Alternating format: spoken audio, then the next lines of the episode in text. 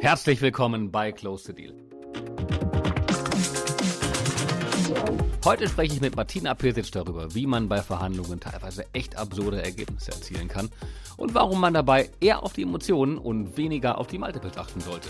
Viel Spaß beim Reinhören. Und noch ein kurzer Hinweis, bevor es losgeht.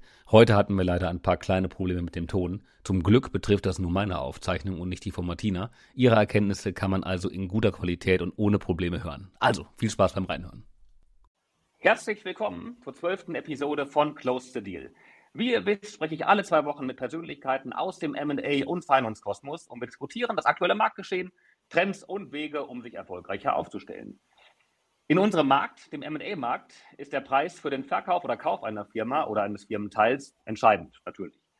Eine Reihe an Einflussfaktoren vermag den Preis vom Deal zu beeinflussen. Meist wird die Preisbestimmung maßgeblich auch die, durch die Due Diligence mit beeinflusst. Jedoch wissen wir, dass es von der DD dann bis zur finalen Transaktion noch ein ganz schön weiter Weg sein kann. Und klar, richtig, was folgt dazwischen? Die Kaufpreisverhandlungen und die SBA-Verhandlungen.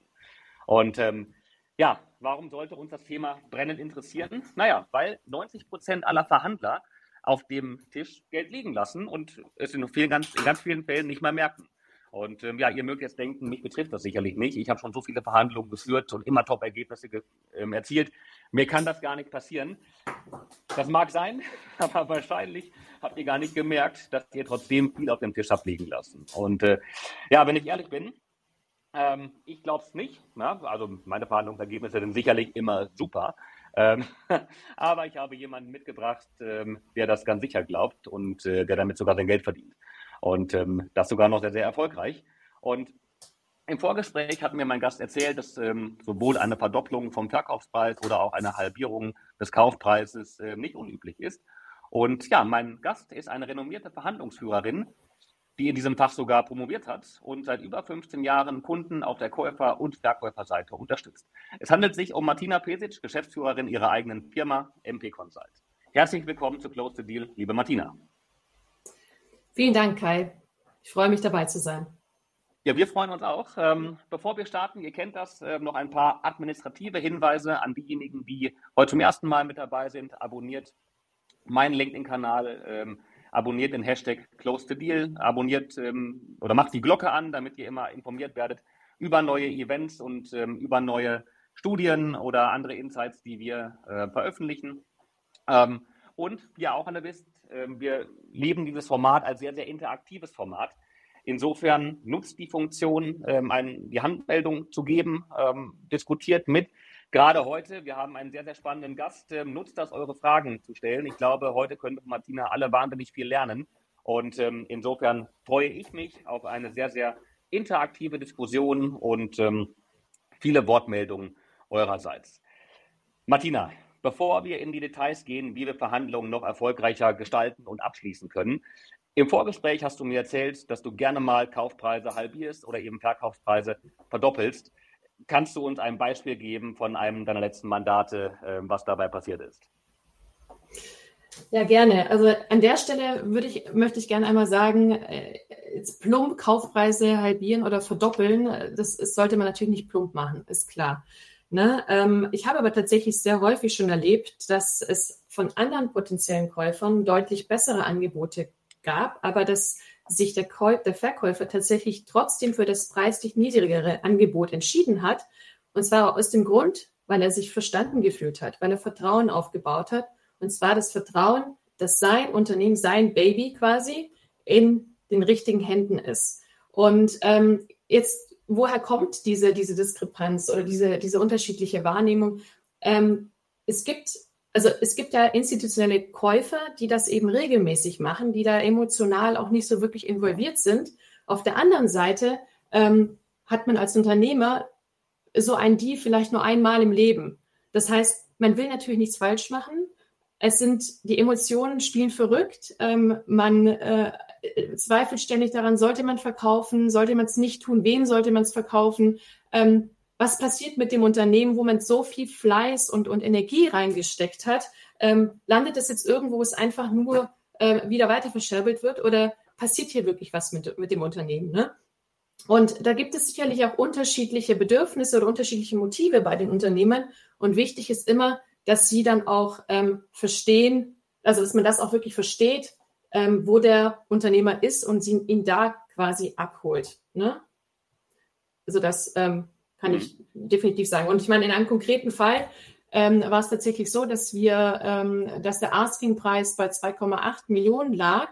Ähm, der Hintergrund aber war, dass ähm, der Unternehmer im Endeffekt aus einer sehr, sehr wohlhabenden Familie kam, die ähm, auch ähm, ein größeres Unternehmen hatten, in dem der Verkäufer selber nie wirklich aktiv war, sondern eher dieses, äh, diese kleinere, dieses kleinere Unternehmen als eine Spielwiese hatte. Und ähm, für ihn war es jetzt von den Motiven, hat er natürlich so nicht gesagt, aber das findet man in Gesprächen raus, war es deutlich wichtiger, dass er seiner Familie sagen kann, Mensch, mein Unternehmen war ein wirklicher Erfolg. Ja?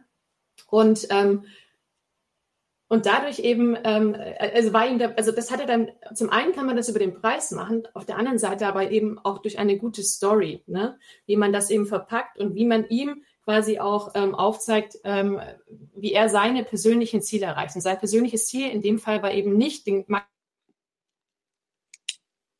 das war tatsächlich vorgeschoben eher, sondern auf der anderen Seite eben eher ähm, quasi sich in seinem Freundeskreis, im Familienkreis eben äh, quasi erzählen zu können, dass das eine Erfolgsstory ist und dass er quasi dieses Unternehmen wirklich ähm, auch zum Erfolg gebracht und erfolgreich auch verkauft hat.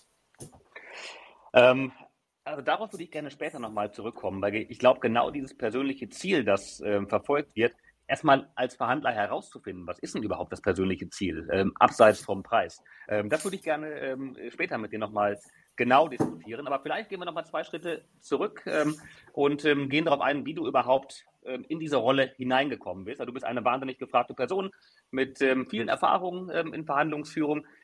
Wie bist du in diese Welt hineingekommen, bei MA-Deals als Verhandlungsexpertin mit hinzugezogen zu werden?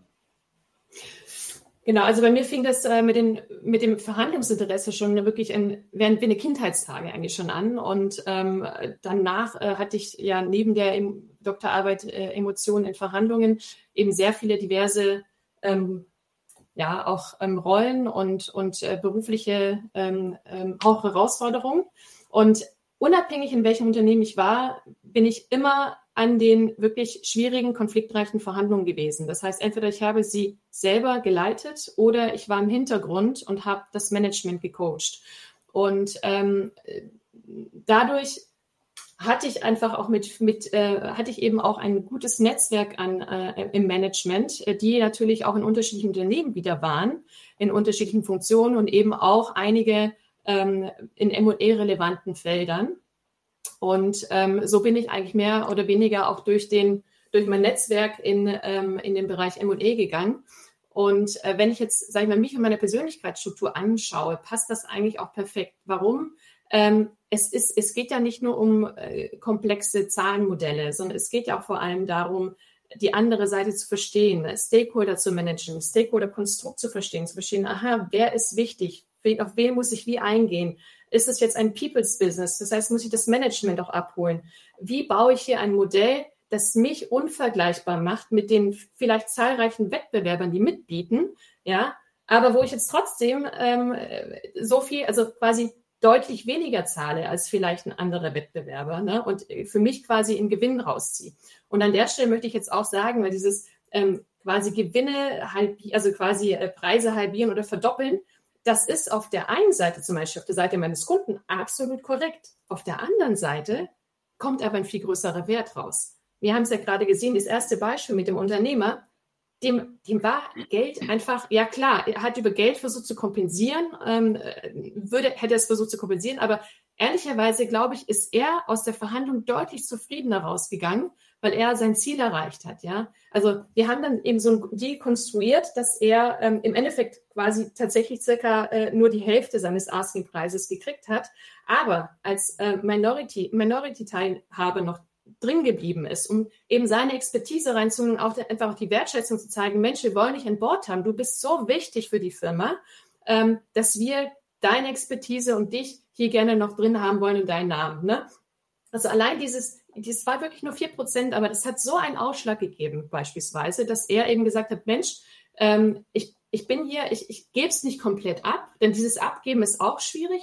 Um jetzt vielleicht nochmal noch mal einen weiteren äh, Diskurs zu machen.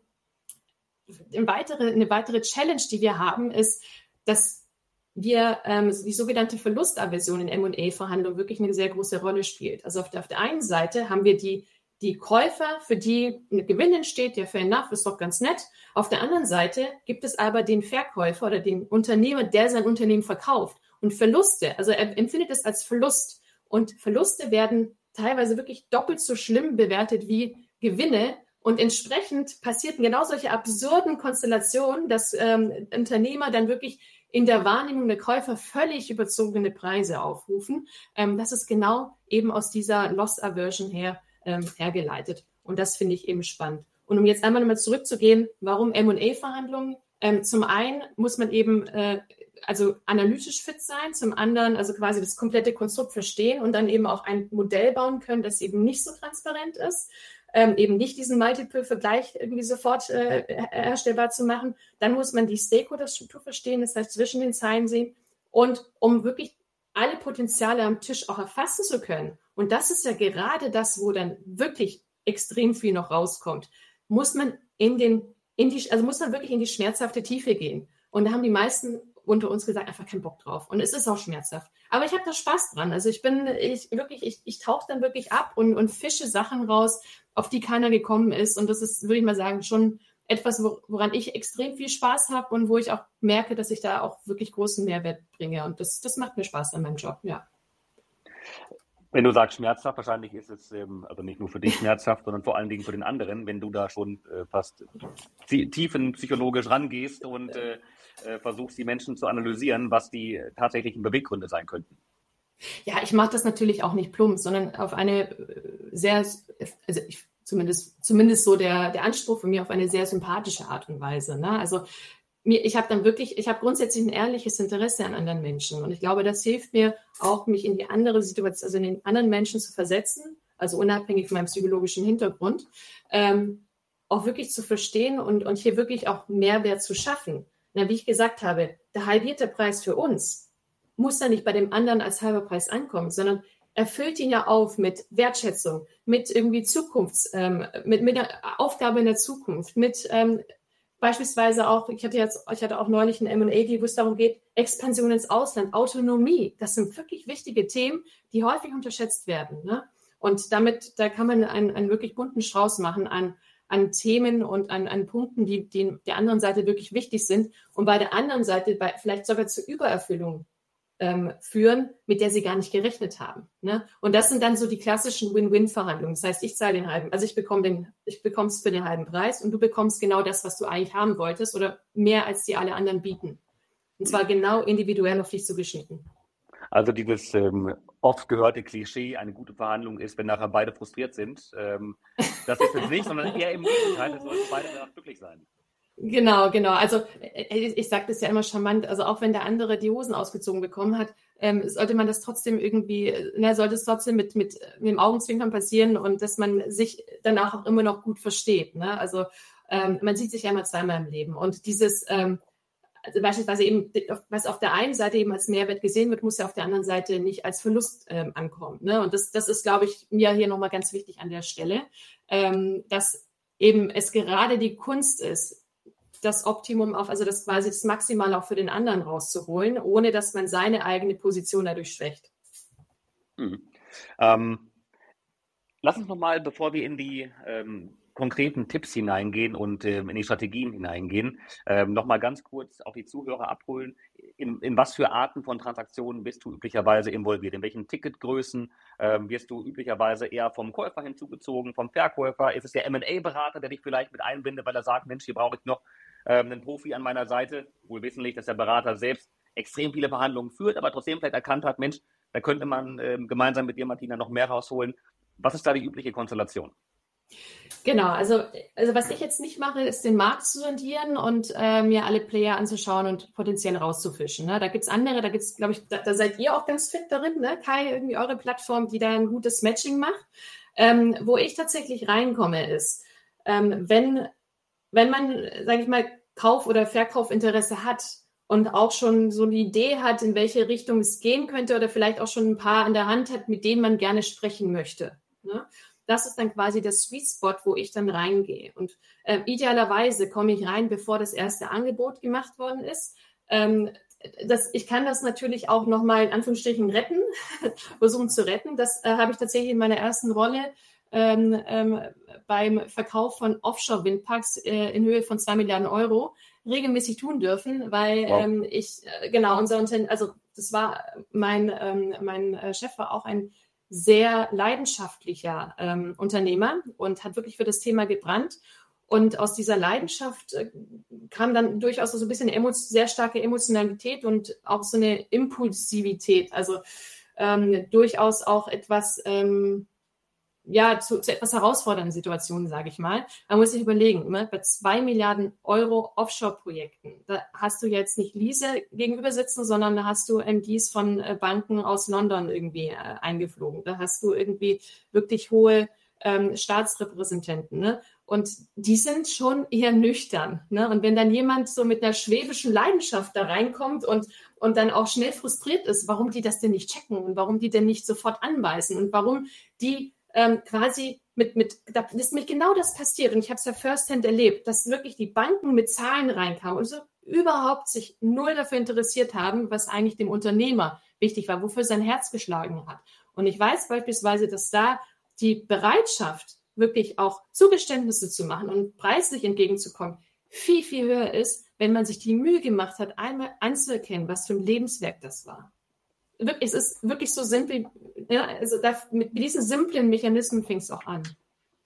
Das habe ich selbst oft festgestellt ähm, während meiner Zeit im Private Equity, wenn man ähm, Unternehmer kennenlernt, bei einer Managementpräsentation sitzt und sich, das sind Kleinigkeiten, sich aber einfach mal vernünftig vorbereitet hat und äh, die Branche versucht hat, ein bisschen zu verstehen, sich gute Fragen überlegt hat, die aufs Unternehmen abzielen. Allein sowas wird ja schon als Wertschätzung wahrgenommen, wenn man nicht da sitzt und nur ähm, über die Zahlen spricht, warum die Marge gerade hoch oder runter geht, sondern mhm. ähm, dem gegenüber insofern Wertschätzung gegenüberbringt, dass, dass der feststellt, okay, der kommt eigentlich nicht aus meinem Bereich, aber er versucht immerhin mein Unternehmen und meine Branche zu verstehen.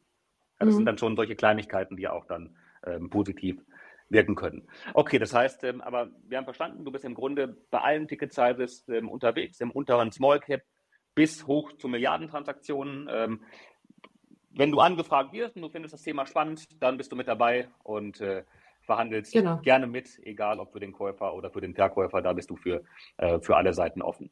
Ähm, genau, also quasi, quasi, es fängt dann quasi an mit dem Sweet Spot, dass quasi, äh, ne, es wurden, also man, man ist verkaufswillig oder kaufswillig und hat schon eben ein paar Tage sich ausgesucht oder eben ein paar Käufer. Und das begleite ich dann wirklich bis zum Abschluss. Denn tatsächlich, bis die Tinte trocken ist, wird verhandelt. Und ähm, auch teilweise noch nachverhandelt. Und ähm, da arbeite ich dann auch sehr eng mit, dem, äh, mit ähm, den Anwälten zusammen. Und äh, wir konstruieren diese Deals dann auch zusammen, also auch auf rechtlicher Seite. Und das funktioniert immer hervorragend. Also fachlich, mit dem, mit dem Team fachlich, wo ich immer die funktionale Expertise Verhandlungsmanagement reinbringe und genau diese fachliche funktionale Expertise bringe ich eben auch mit den Anwälten zusammen. Das heißt, ich arbeite auch tatsächlich sehr, sehr gern und eng mit Anwälten dann auch zusammen in der letzten Phase.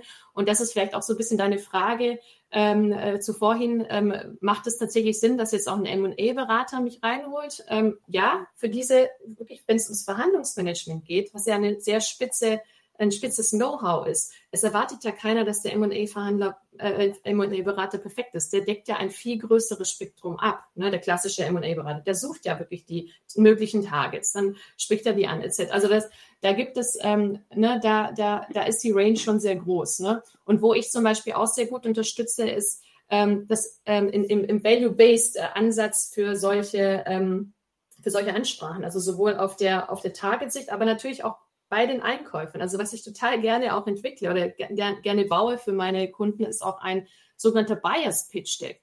Ja, warum muss es immer nur ein, ein Pitch Deck vom Target geben, sondern du kannst dich ja auch als Buyer so darstellen, dass du sagst, hey, ich baue eine gemeinsame Vision, ich baue hier ein, dieses Modell, das ich entwickelt habe, habe ich genau auf dich zugeschnitten, so dass du deine Ziele erreichst und dass wir hier gemeinsam was so richtig Cooles schaffen können. Ne? Und meine Erfahrung ist, dass das wahnsinnig wertschätzend ankommt weil das wirklich zeigt, hey, wir hören zu, wir haben alles wirklich auf die feinsten Nuancen reingepackt und haben hier wirklich ähm, ein, ein, ein Angebot für dich, dass du so nicht ein zweites Mal kriegst. Mhm. Und ähm, man reduziert massiv das Risiko, dass, ähm, was ja häufig passiert, ähm, total plump gesagt, ähm, M&A-Berater sammeln indikative Angebote für einen Deal ein, dann werden die Zahlen in Excel geschrieben und dann werden die einmal ähm, aufsteigend oder absteigend sortiert ähm, und mhm. es wird eben über die Multiples geschaut, wie hoch ist die Bewertung. Genau damit gehe ich heraus aus dieser Vergleichbarkeit der Angebote, mhm. die dann eben nur über den Preis entschieden wird. Ja. Mhm. Ähm, und ähm, bist du dann offiziell ähm, auch dem, dem Verhandlungspartner gegenüber ähm, als Teammitglied ähm, präsentiert oder bist du als externe Expertin ähm, ähm, präsentiert? Wie funktioniert das?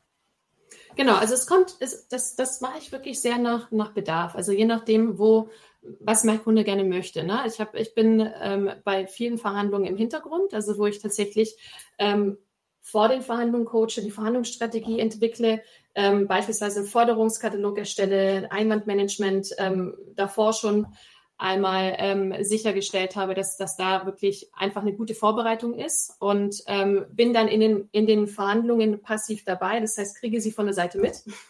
Und äh, das ist tatsächlich so, dass wir dann auch eine eigene Gruppe haben, wo ich dann auch nochmal sage, okay, jetzt, jetzt, jetzt das äh, sagen oder jetzt eher nicht nochmal vom Preis reden, jetzt nochmal den Termin nochmal neu setzen, verschieben. Also wo ich dann wirklich auch ähm, hands-on in der Verhandlung wirklich schnell nochmal Impulse setze, ähm, äh, genau, aus der Verhandlung eben heraus. Und dann gibt es eben auch Kunden, die einfach nicht gerne verhandeln oder die einfach aus Zeitgründen sagen, Mensch, das ist so komplex, ich habe jetzt gar keine Zeit, mich damit zu befassen und es, ich finde es irgendwie auch mühsam. und ähm, das ist dann, also für diese Kunden übernehme ich dann komplett auch die Verhandlungen. Also aktuell bin ich jetzt gerade in zwei, zufälligerweise in zwei Dies, wo ich auch komplett aktiv auftrete, also als, als äh, quasi Verhandlungsführerin auftrete oder genau, als ich nenne das dann immer Projektmanagerin quasi des, des, äh, des äh, Transfers oder Asset Deals in dem Fall. Ähm, genau, ich spreche da ungern als äh, von Verhandlungsführerin. Und ähm, genau, das funktioniert eben auch ganz gut. Und ich habe eben auch die Wahrnehmung, es sind ja häufig Männer in Verhandlungen, ne? Und äh, da ist dann der Ton teilweise auch ein bisschen rauer, schnell. Und meine Erfahrung ist, wenn man als Frau in den Verhandlungen ähm, äh, quasi aktiv ist, hat das zwei Vorteile. Zum, anderen, zum einen wird Frauen schon mal nachgesagt, dass sie grundsätzlich kooperativer sind oder eher auch an der anderen Seite interessiert, dass die andere Seite was rausholt und eher so diesen Community-Gedanken hat. Ne? Also das ist wirklich so ein Win-Win, dass beide Seiten was haben. Ähm, das ist ein Vorteil. Ne? Wenn man schon mit diesem Bias in eine Verhandlung einsteigt, wird man ganz anders wahrgenommen. Ne? Und der zweite Vorteil, den das Ganze hat, ist, ähm, dass es halt auch automatisch zu einer etwas entspannteren Atmosphäre führt. Das heißt, man hat dieses ähm, Testosteron, äh, Köpfe aneinander schlagen, hat man nicht so, sondern alle beherrschen sich so ein bisschen ne, und sind äh, dann auch einfach netter zueinander. Und wenn, wenn man, sag ich mal, so eine positive Atmosphäre kreiert, ist es halt auch viel, viel einfacher, sich zu öffnen, Vertrauen zu schaffen und eben auch genau diese Potenziale, die diese Deals wirklich so wertvoll und toll machen, ähm, dann auch zu identifizieren und, und was Tolles draus zu machen. Hm. Ich glaube, dazu brauchst du aber wahnsinnig viel Fingerspitzengefühl. Ich kann mir vorstellen, dass ähm, gerne mal auch die, die Halbgötter, die in der M&A- und PE-Branche unterwegs sind, ähm, dass sie das vielleicht gar nicht so sehr schätzen, wenn sie das Gefühl haben, oh, ähm, die Dame nimmt mir jetzt hier das Butter vom Brot und ähm, ähm, ich zeige dir jetzt mal, wo es lang geht in der Verhandlung und dann vielleicht genau da blockieren, wenn sie das Gefühl haben, sie haben eben eine junge Frau gegenüber sitzen ähm, und ich nicht eben einen, ähm, einen sehr senioren Mann, mit dem man dann eben ähm, verhandelt. Ähm, also genau diese Atmosphäre aufzubauen, von der du sprichst, äh, dass es eine positive äh, Wendung daraus nimmt ähm, und sich ähm, der Verhandler auf der Gegenseite nicht durch dich nochmal zusätzlich angegriffen fühlt. Dazu brauchst du viel, ja, viel, viel Erfahrung und viel Fingerspitzengefühl. Genau. Und ich finde, dass gerade auch diese von den, von den Männern, die du erzählt hast, also die dann quasi einmal zeigen, wo der Hammer hängt. Oder ähm, äh, das ist ja jetzt nicht nur Frauen gegenüber, sondern generell erlebe ich häufig gerade am Anfang oder in der Kennenlernphase, dass ähm, sich ähm, Männer vor allem erst einmal wirklich ein bisschen beschnüffeln und schauen, wo stehen wir im Rang, wie kann ich irgendwie ähm, mich über den anderen stellen und mich als wichtiger darstellen. Und ähm, ich hatte tatsächlich mal eine Verhandlung ähm, oder ein, ein, quasi eine Verhandlung oder ein Kennenlernen, wir waren zu siebt und da hat einer wirklich, ich habe die Uhr gestoppt, zwölf Minuten sich selber vorgestellt.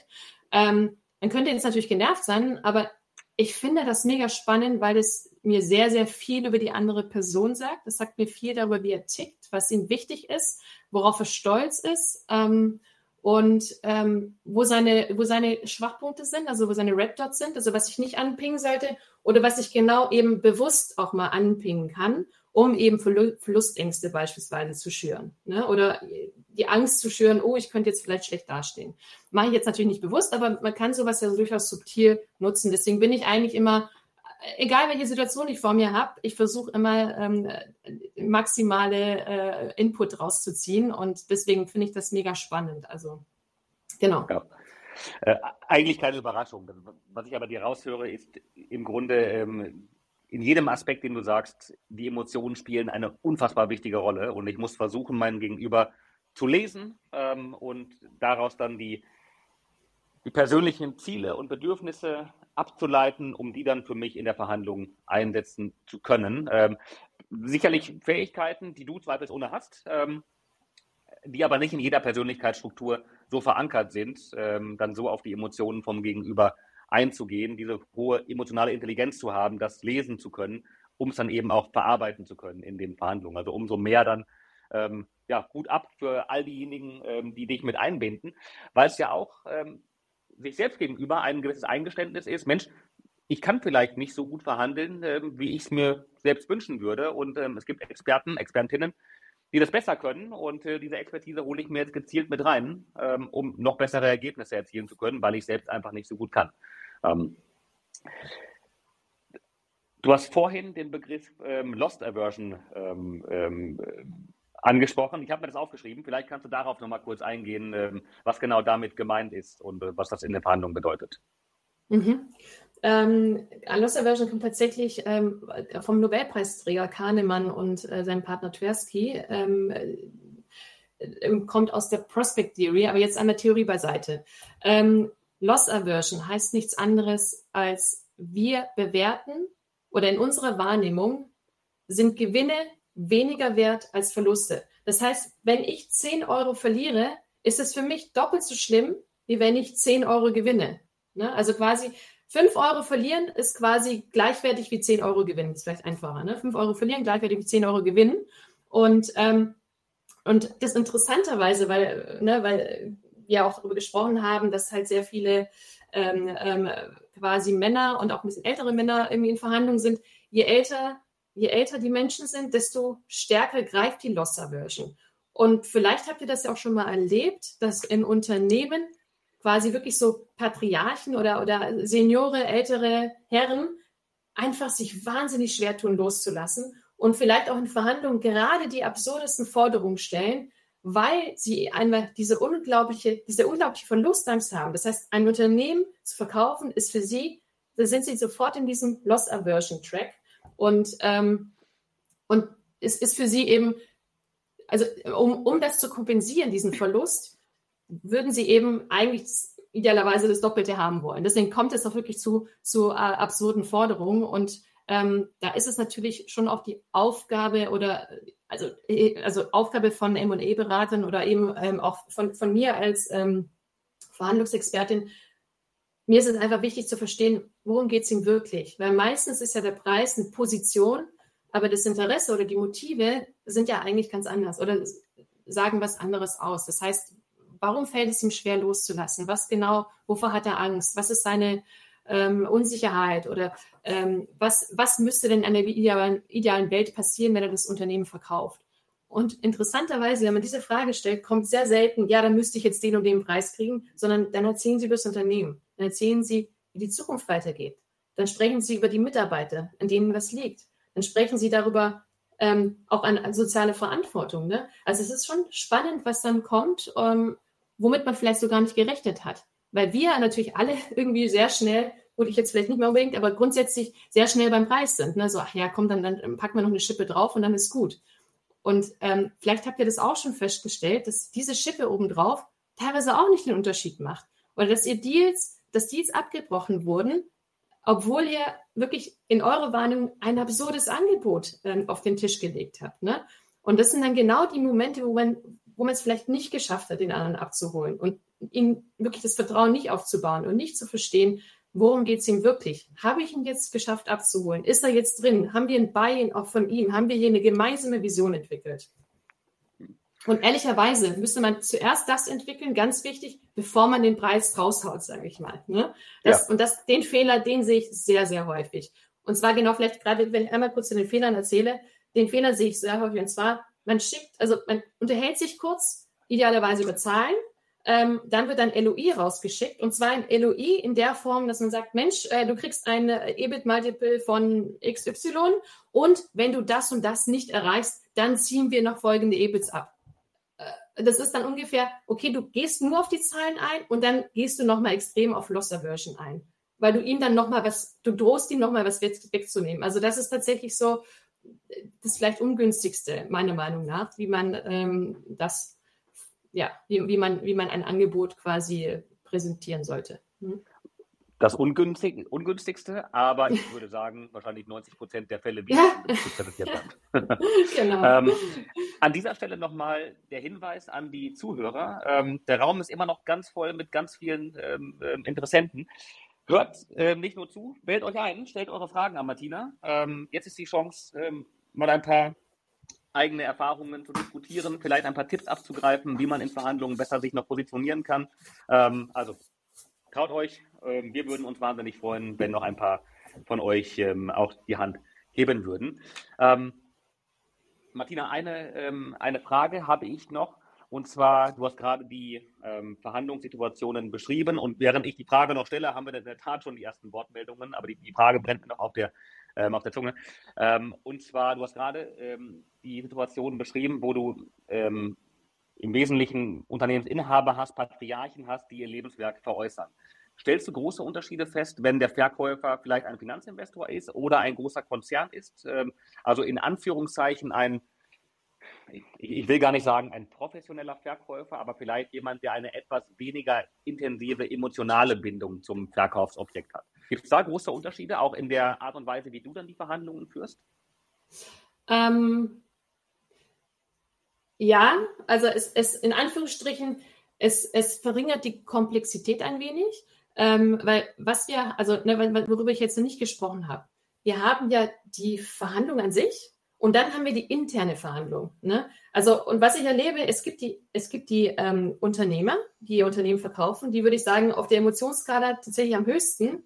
Dann gibt es aber auch in, in Unternehmen Geschäftsführer, MDs, die einfach quasi den Bereich leiten ähm, oder das Unternehmen leiten, aber das Unternehmen jetzt nicht aufgebaut haben. Und auch die, und das erlebe ich total häufig auf der anderen Seite, ähm, verhandeln das dann selber und sind dann total gefangen in, in, in, in, im emotionalen Strudel, vor allem wenn dann in irgendeiner Form eine Gefahr besteht, dass irgendwie aufgedeckt werden könnte, dass es vielleicht nicht so optimal lief oder dass es irgendwelche Fehler gemacht hat. Ne? Und darum sollte es ja in Verhandlungen grundsätzlich nicht gehen, beziehungsweise es ist dann, also die Person ist dann halt tatsächlich, schadet sich eigentlich mehr, als dass es ihr hilft. Deswegen würde ich auch immer sagen, diejenigen, die dann Entscheider sind oder die einfach zu stark emotional in der Verhandlung oder in dem Unternehmen stecken, sollten lieber ähm, nicht aktiv selber verhandeln, weil, äh, oder ne, zumindest, also was, was tatsächlich angenehm ist, wenn man irgendwie so eine gewisse Kontrolle haben will, man ist ein Termin dabei, aber man ist der sogenannte Commander. Das heißt, man ist ähm, in der Verhandlung, also wenn man das FBI-Modell jetzt nimmt, man ist derjenige, der, sagen wir, für die Beziehung sorgt, für die gute Atmosphäre und man hat aber einen Verhandler, der dann auch wirklich in, die, in das harte Bargaining reingeht, ne? dann auch die Fragen stellt, auch die kritischen Themen halt nimmt und den anderen so gesehen auch ein bisschen schützt. Ne? dass er sich zurücknehmen kann und eher die Beobachterrolle einnimmt und ähm, auch nochmal reflektieren kann, was ist ihm wirklich wichtig und im Nachgang nochmal so ein Recap machen kann und eine Anpassung gegebenenfalls. Ne? Hm. Wir haben einige Wortmeldungen. Äh, Bernhard, ich glaube, du warst als Erster, der die Hand gehoben hat. Ähm, genau, ich sehe, du hast dich unmuted. Hoffentlich klappt ja. die Technik und wir hören dich jetzt. Alles klar, danke Kai. Ähm, hört er mich? Ist es Perfekt, mhm. ja. Okay. Ähm, meine Frage bezog sich eigentlich äh, auf den Punkt, man, man, kann ja Emotionen und, und irgendwelche sagen wir, irrationalen äh, Entwicklungen bei Verhandlungen auch dadurch aussteuern, dass man viel verschriftlicht. Also das ist eigentlich, wo ich immer ein, ein Fan von bin, ähm, dass man gar nicht eben in diese konfront konfrontationale Situation kommt, ja, weil man eben Dinge über äh, Vereinbarungen vorher austauscht. Also sagen wir mal, gutes Termsheet, LOI und dann eben äh, die Verhandlungen wegzieht vom Prinzipal, ja, der ja als gerade bei kleineren Unternehmen oft auch als Entscheider da ist. Und das ist genau, was eben mhm. angesprochen mhm. wurde, dass er eben nicht als Entscheider am Tisch sitzt, sondern eben der Berater, ob es jetzt der, der MA-Berater ist oder der Anwalt oder äh, wie Martina ja ein Spezialist wie du dann. Ähm, ist das Emotionale gut oder schlecht? Oder also ich bin kein Fan davon, aber es kann natürlich auch in die eigene Richtung laufen, wenn man darin gut ist, ähm, mhm. dass man lieber in diese, sagen wir, diesen direkten Kampf geht, ja, oder wie kann, oder wie auch immer, den direkten Gesicht, Gesichtsaustausch, ja. Gibt es da eine Meinung oder einfach einen Kommentar? Ja, nee, gerne.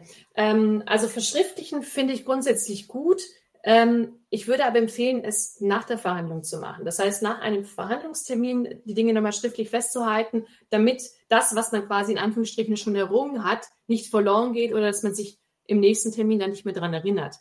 Ähm, die Herausforderung, wenn man jetzt, sage ich mal, alles vorab schon schriftlich macht, ist, ähm, geschriebener Text, also ich habe in meiner Doktorarbeit tatsächlich auch den Unterschied zwischen Online und Face-to-Face, ähm, quasi auch den geschriebenen Text versus äh, Face-to-Face-Verhandlungen ähm, analysiert. Ähm, die geschriebene Sprache kommt härter an, als man das denkt. Und äh, die Herausforderung, die dabei noch zusätzlich besteht, ist, dass man dann keine Möglichkeit mehr hat zu manövrieren. Ne? Also wenn, wenn es, sage ich mal, äh, einfachere Deals sind oder einfachere, vielleicht auch Transaktionen, äh, wirklich simpel. Okay, du gibst mir einen Apfel, ich gebe dir eine Birne, fertig. Fair enough, das kann man per E-Mail machen. Es gibt ja auch viele Themen, man muss es ja auch nicht verkomplizieren, die man sicherlich auch schon per Mail machen kann. Es werden ja auch einige äh, gerade Commodity-Verhandlungen durchaus per Mail gemacht. Ähm, wir sind ja bei M&E-Verhandlungen schon auch in einem gewissen, also bei komplexen M&E-Verhandlungen in einem gewissen Grenzbereich und wir wollen ja schon das Maximale rausziehen aus einer Verhandlung. Ne? Und man ist, also man ist eigentlich die ganze Zeit am Grenzbereich oder so einer Grenze zur Unverschämtheit. Und eben und wichtig ist, dass man eben gerade nicht unverschämt wirkt. Ne? Also wenn man eine extrem hohe Forderung reinplatziert oder eben ein extrem niedriges Angebot, hat man, also kommt schriftlich relativ wahrscheinlich sofort eine Ablehnung.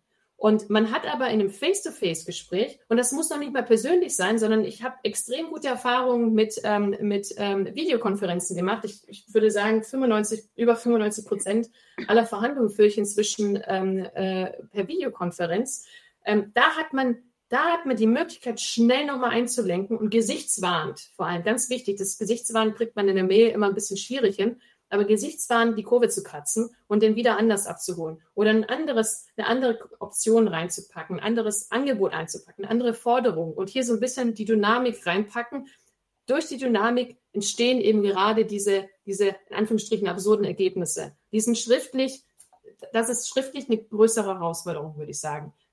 Aber zum Schluss, ganz wichtig, schriftlich festhalten, denn wenn wir es nicht festhalten und idealerweise äh, äh, äh, Bernhard, da würde ich auch sagen, idealerweise ähm, mach's, also würde ich empfehlen, dass man das immer selber macht, ähm, weil man hier immer noch die Möglichkeit hat, auch das Gesagte in seinem Sinne zu interpretieren und dass die andere Seite das dann wieder zurücknimmt oder dagegen argumentiert, ähm, das ist gerade bei kleinen Dingen sehr unwahrscheinlich. Und man hat da wiederum nochmal so, ein, so einen kleinen Edge für sich mitgenommen. Super, danke, ja. Gut, sehr wertvoller Input, ja. Danke. Danke für die Frage. Ja, danke dir, Bernhard. Und ähm, ja, wir haben noch eine Frage. Ähm, auch einfach das Mikro unmuten und ähm, schon geht's los. Moin Kai, moin Martina. Ich habe eine kurze Frage, Martina. Ähm, wir haben sehr häufig zu tun mit Unternehmen in der Golfregion. Äh, mhm. Stichwort mhm. Kultursensibilität. Ähm, was sind da mhm. deine Erfahrungswerte, gerade wenn es cross-border geht? Ähm, ist das ein Issue, der sich sozusagen in der Managementausbildung gesetzt hat? Ähm, wie gehst du damit um, wenn dich sozusagen halt Mandanten beauftragen, mit Unternehmen jetzt auch speziell in der Golfregion äh, in Interaktion zu treten? Und was sind dort deine Erfahrungswerte? Danke.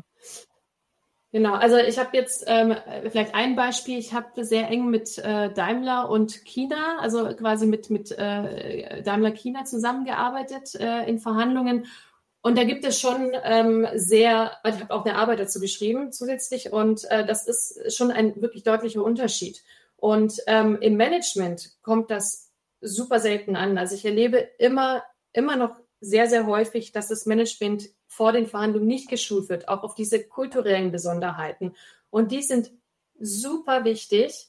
Ähm, weil, also nicht nur, weil man dem anderen Wertschätzung gegenüber zeigt und auch die Verhandlung, also gerade dieses, den, sag ich mal, wie betritt man eine Verhandlung? Mit welchem Angebot geht man rein? Da wirst du sicherlich deine Erfahrung gesammelt haben, dass das mit, mit äh, dem deutschen, äh, quasi mit der deutschen Handhabe irgendwie 10% Aufschlag im Einkauf, das, das ist weit entfernt davon. Ne?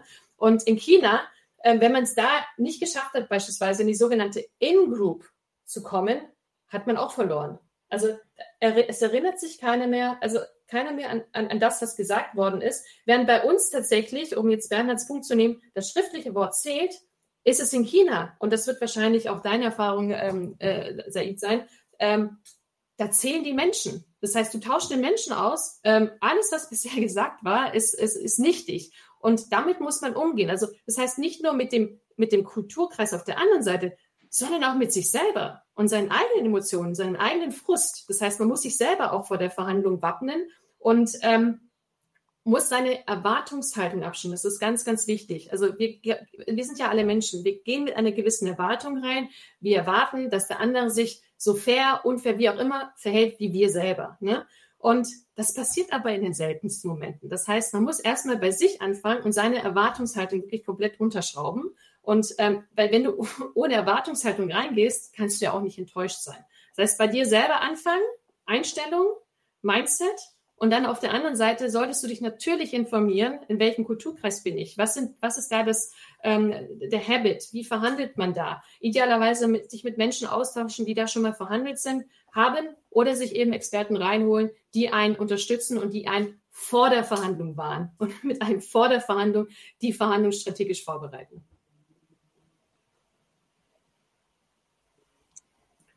Frage beantwortet.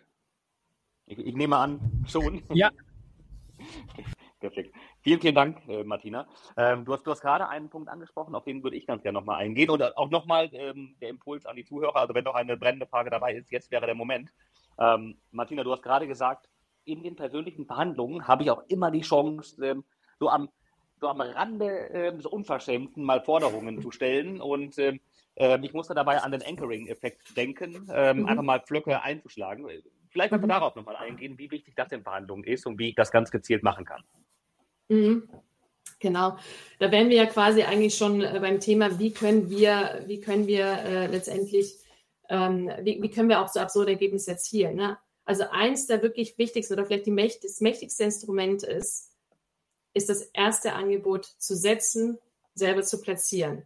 Ne, da, da, unterscheiden sich ja die, die, da trennen sich ja die Geister. Es gibt diejenigen, die sagen, äh, nein, man sollte äh, warten, was die, aber sollte erstmal die andere Seite kommen lassen. Ist natürlich bequem, ähm, weil da muss man keine Vorarbeit leisten und, und macht auch nichts falsch, in Anführungsstrichen. Der Fehler ist allerdings, dass die andere Seite dann den sogenannten Anker setzt. Das heißt, den Preispunkt bestimmt, wo sich dann die Verhandlung auch hinentwickelt. Ja, es ist wissenschaftlich nachgewiesen, dass der Preispunkt oder die Zahl, die am Anfang einer Verhandlung genannt wird, die Zahl ist, die das Verhandlungsergebnis am stärksten beeinflusst. Ne? Und ähm, genau, wir sprechen hier von dem sogenannten kognitiven Anker, weil er sich im Hirn quasi verankert und man sich auch bei dieser Zahl dann auch bewegt. Um, um jetzt, sagen wir zum Beispiel auf Kulturkreise einzugehen, wenn wir jetzt ähm, in, in, arabischen Ländern auf dem, auf dem Teppichbazar sagen, äh, der Teppichhändler sagt irgendwie, der Teppich kostet 300 Euro, dann landet man vielleicht irgendwie bei, keine Ahnung, 200 Euro, aber man landet vielleicht nicht bei irgendwie 10 Euro. Wenn der Teppichhändler sagen würde, ja, es ist 100 Euro, für den gleichen Teppich würde man irgendwie trotzdem bei sich 20, 30 Euro landen. Ne? Und äh, je nachdem, welche Zahl genannt wird, ähm, bewegt sich eben die Verhandlung in diesem Rahmen. Und deswegen wäre hier mein ganz, ganz klarer, ähm, mein ganz, meine ganz, ganz klare Empfehlung, schaut, dass ihr derjenige seid, der die erste Zahl platziert. Und die sollte, um eben, sag ich mal, auch wirklich hohe Ergebnisse zu erzielen, die sollte nichts herschenken. Das heißt, am Rande wirklich der Unverschämtheit sein, aber eben nicht unverschämt wirken beim anderen. Gut begründet sein und ähm, gut herleitbar sein. Perfekt. Wir haben eine letzte Stimme. Holger, unmute dich, dann bist du mit dabei. Einen schönen guten Tag. Ähm, ganz aktuelle Frage und zwar ähm, habe ich auf ein Angebot jetzt eine eine Absage bekommen und ich habe mich natürlich an deinen Tipp gehalten, liebe Martina, und habe mhm. ähm, sozusagen den Anker gesetzt. Und jetzt habe ich die Frage, ähm, karte ich da jetzt nochmal nach oder ist es viel besser, okay, man hat, ist dann vielleicht einmal nicht zusammengekommen, hat damit aber auch eine Grenze aufgezeigt für etwaige weitere Verhandlungen. Du hattest ja, glaube ich, an anderer Stelle auch mal ähm, äh, die, benannt, wie man äh, die, diesen Betrag nennt, äh, wo man den, den Verhandlungstisch verlässt. Der, der wäre jetzt unterbrochen. Genau. So, jetzt habe ich aber das, mhm. das, Dilemma, dass wenn das jetzt nicht kommt, dann ähm, haben einige Menschen bei mir ähm, nichts zu tun, wo ich jetzt in dem mhm. Dilemma bin zu überlegen, ne? gehe ich nochmal mhm. drauf zu und ähm, unterschreite mhm. meinen mein Punkt oder nicht? Mhm. Ähm, also da würde ich, da würde ich das, das äh, da würde ich dir empfehlen, ähm, äh, quasi bei der Absage ist, man, man will ja auch gesichtswahrend wieder reinkommen. Wenn du hast einen Preis gesetzt, der dir wichtig und richtig erschien, und das ist auch völlig in Ordnung. Ne? Und ähm, jetzt unter uns in diesem kleinen Kreis, würde ich jetzt einfach sagen, ähm, du kannst ihn antworten, sagen, bedankst dich ähm, und sagst, Mensch, äh, betonst nochmal die Gemeinsamkeiten, also nochmal Value-Based Sales, was du alles Tolles machst und wo ihr hättet gut zusammenpassen können ähm, und sagst, ja, das ist die Leitung, dass man, dass ihr zum jetzigen Zeitpunkt, also zum heutigen Zeitpunkt, unter den gegebenen Umständen, die sich ja auch wieder ändern können, ähm, leider nicht zusammengekommen sind. Ne? Das heißt, du hast den heutigen Zeitpunkt, du hast dich als Person, also wir beide sind nicht zusammengekommen und du hast die Umstände. Das heißt, du hast drei Türchen, wieder aufgemacht, durch die du reinkommen kannst. Das heißt, äh, äh, quasi nächste Woche könnte irgendwie dein Geschäftspartner irgendwie schreiben, sagen, hey Mensch, wir haben hier nochmal eine Idee, ähm, wir haben nochmal drüber nachgedacht, wir könnten das vielleicht auch so zusammenbringen, wir packen hier ein bisschen was raus, ähm, haben aber die Idee, dass wir das nochmal on top draufpacken und dann könnte es da vielleicht für euch interessant sein. Ne?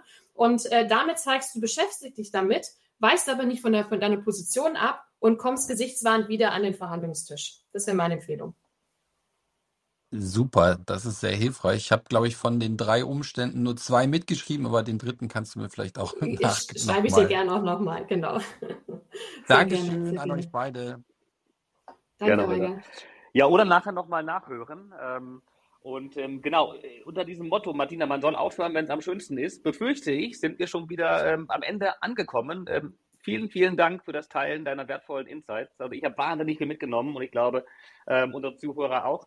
Ähm, für diese Woche war es das mit Close the Deal. Ähm, für diejenigen, die ähm, nochmal nachhören wollen, ihr wisst, die Episode wird auch als Podcast auf allen gängigen Podcast-Plattformen veröffentlicht. Für diejenigen, die uns als Podcast jetzt gerade hören sollten, äh, bitte lasst eine gute Bewertung da, abonniert den Podcast, ähm, um keine zukünftigen Episoden zu verpassen. Und ähm, ja, bei uns geht es dann in zwei Wochen weiter mit der nächsten Episode von Close the Deal.